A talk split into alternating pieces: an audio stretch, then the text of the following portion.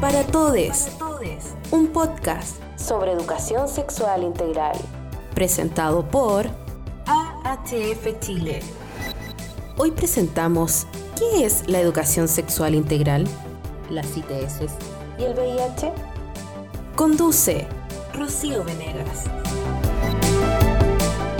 ¿Sabías que la educación sexual integral es un proceso que se basa en un currículum para enseñar y aprender acerca de los aspectos cognitivos, emocionales, físicos y sociales de la sexualidad? Pero hoy día, ¿cómo accedemos a esa información? ¿O qué dudas persisten? Hoy en Para Todes, un podcast sobre educación sexual integral, hemos preparado un mini especial de conceptos y definiciones vinculadas a la prevención el VIH, así que quédate porque tenemos varias cosas que conversar hoy.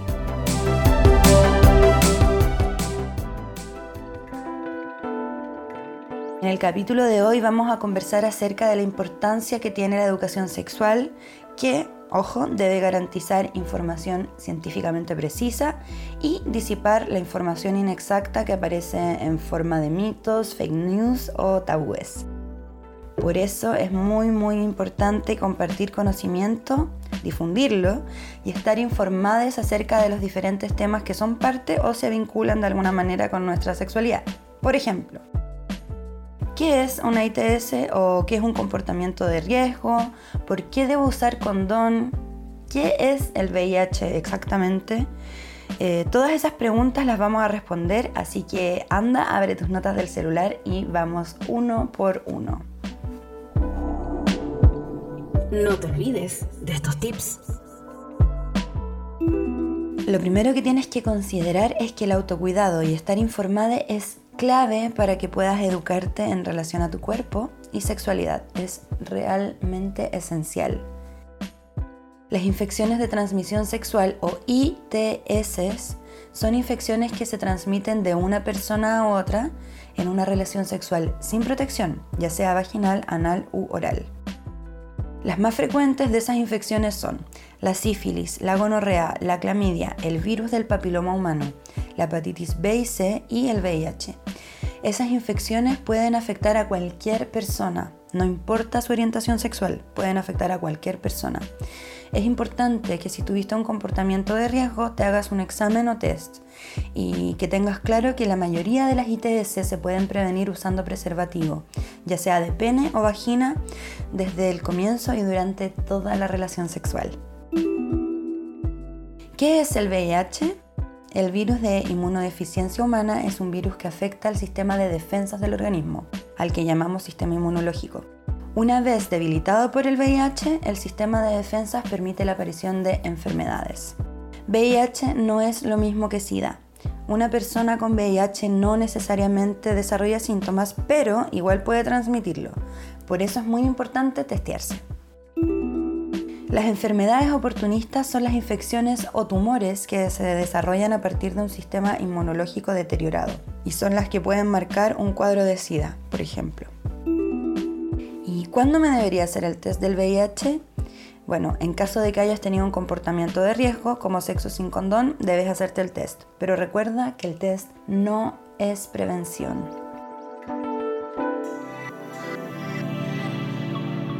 Voces, diálogo y opinión.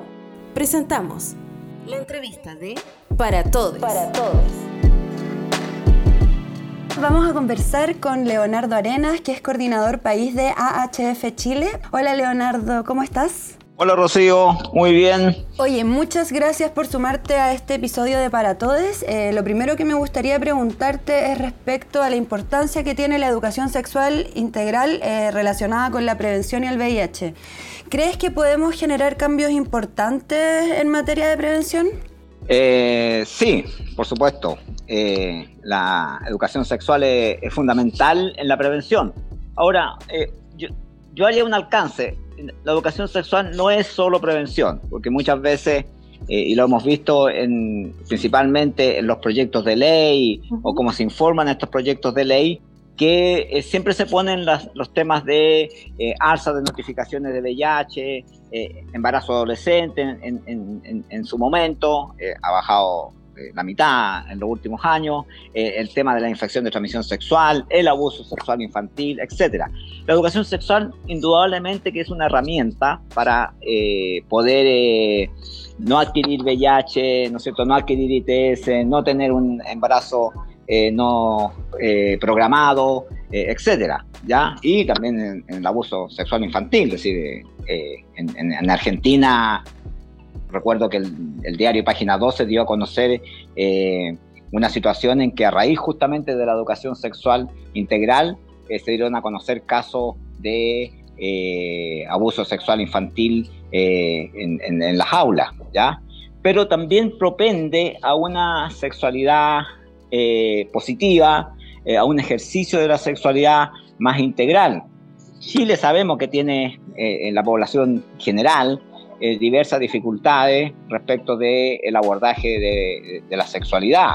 Eh, tenemos eh, y, poca conversación sobre disfunciones sexuales masculinas o femeninas, etcétera. Es decir, la educación sexual es educación en sexualidad, en afectividad y en género, y que también tiene que ver con el respeto, ¿no es cierto?, al cuerpo, el respeto a otras personas, etcétera. Es decir, es mucho más amplio que solamente la prevención siendo un factor importante la prevención, indudablemente. Perfecto. ¿Y cómo crees que respecto al tema de la prevención en específico se podrían generar cambios importantes? Primero, el tema es saber efectivamente cómo yo eh, adquiero una, eh, un, VIH, por ejemplo.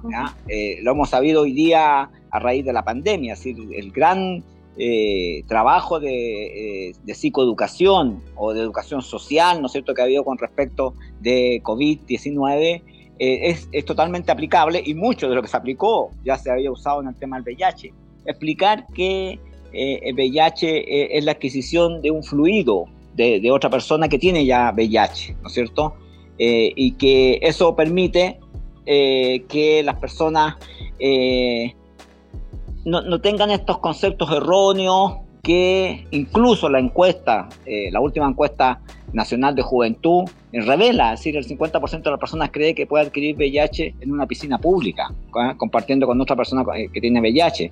esos conceptos erróneos son salvados, ¿no es cierto?, a través de una educación sexual, ¿ya? En, conversaciones respecto de estos temas. Entonces, indudablemente que la educación sexual en eso eh, eh, es una herramienta fundamental, el, respeto al cuerpo y explicarle eh, a, niños, niñas y niñas, ¿no es cierto?, de que nadie puede tocarlo, etcétera, es un elemento que sirve para prevenir el abuso sexual. Perfecto. Oye, y respecto a lo que pasa actualmente en Chile con las cifras de VIH, ¿cuántas personas en Chile viven con VIH y algo muy importante, cuántas aún no inician el tratamiento?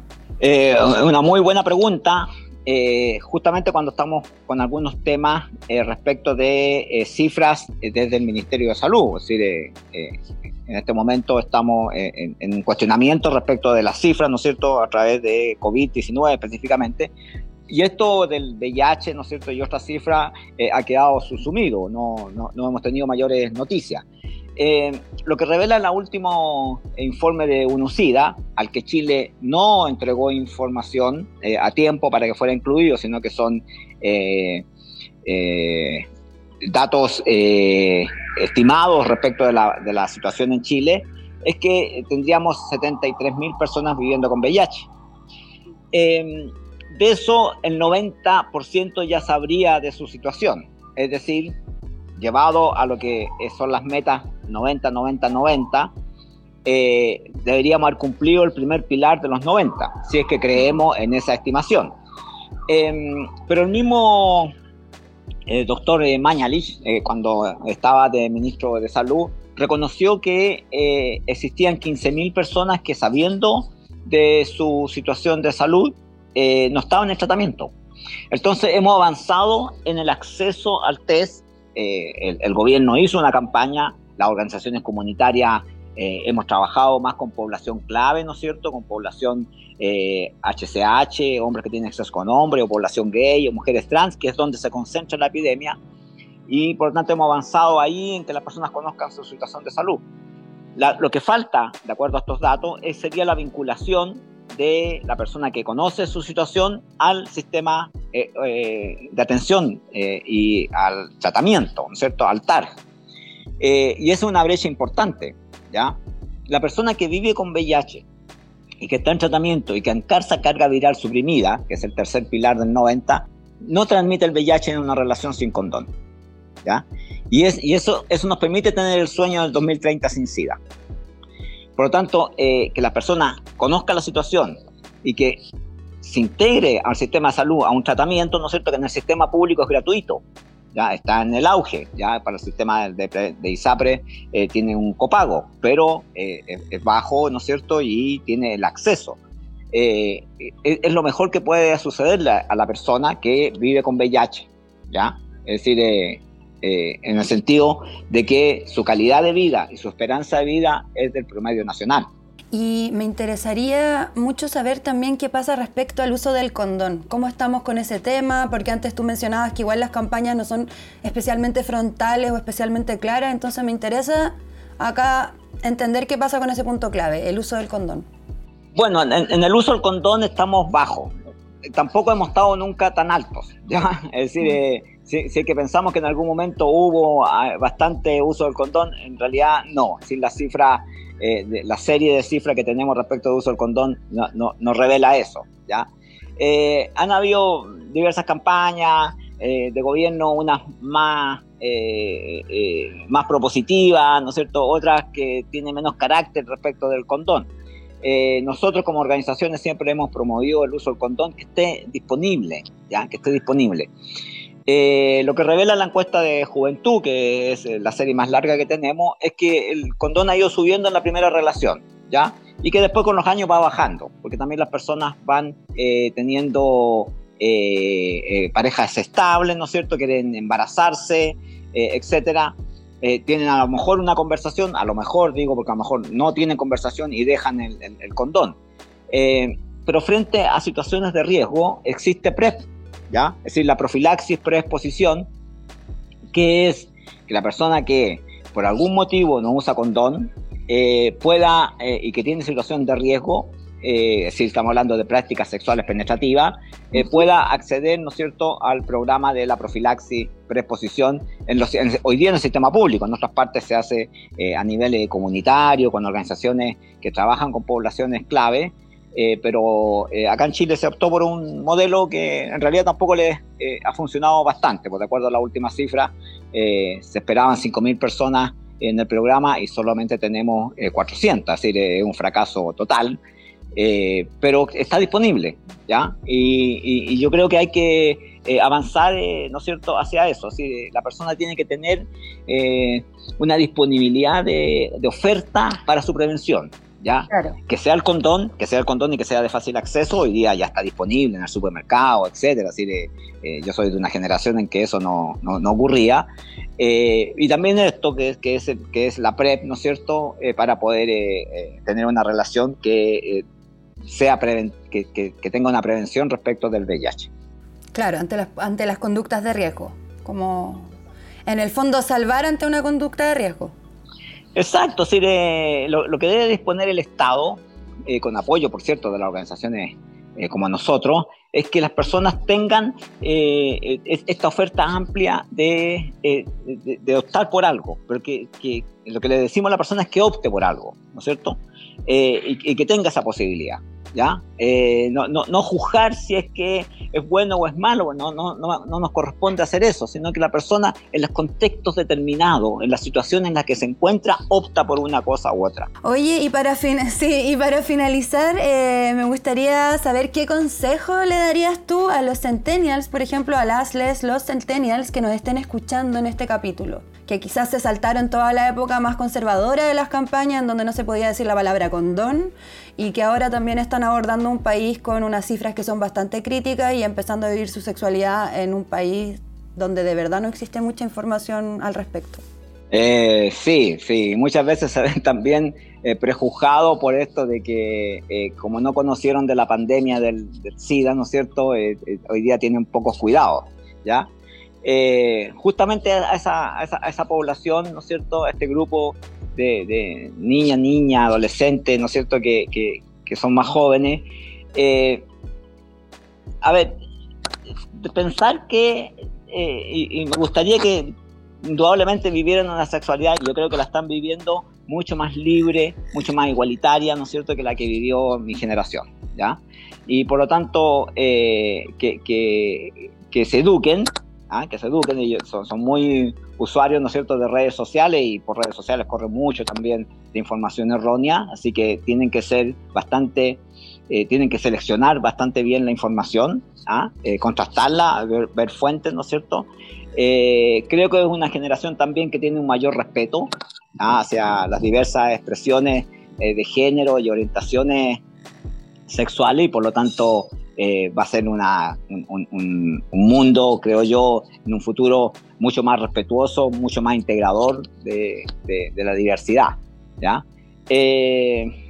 pero pensar también y, ahí creo yo que, a lo mejor hay una falencia eh, en respecto de las políticas que se implementan en los países. ¿ya? Es responsabilidad de eh, los ciudadanas, de los ciudadanos, de los ciudadanos, de poder eh, estar atento, ¿no es cierto?, a cuáles son aquellas posibilidades, aquellas políticas que se implementan para poder generar mejor calidad de vida.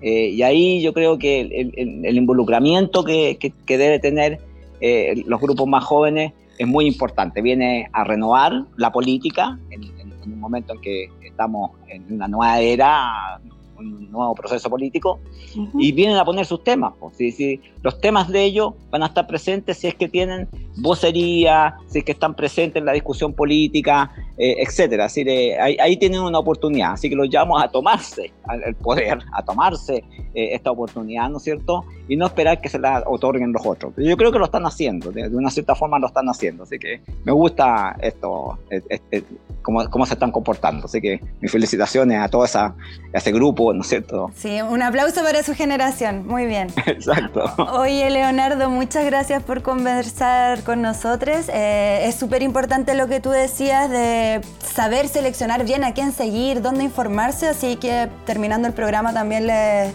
las dejamos a todos invitados a seguir a arroba AHF Chile en Instagram. Y si tienen cualquier duda, ustedes que nos están escuchando pueden mandarnos un DM porque felices les vamos a contestar. Muchas gracias Leonardo de nuevo por acompañarnos en el programa de hoy día y nos escuchamos muy pronto. Chao. Chao, chao, Rocío. Gracias por escuchar Para Todes. Para Todes, un podcast sobre educación sexual integral. Este podcast fue presentado por AHF Chile. AHF Chile Búscanos en redes sociales como ATF.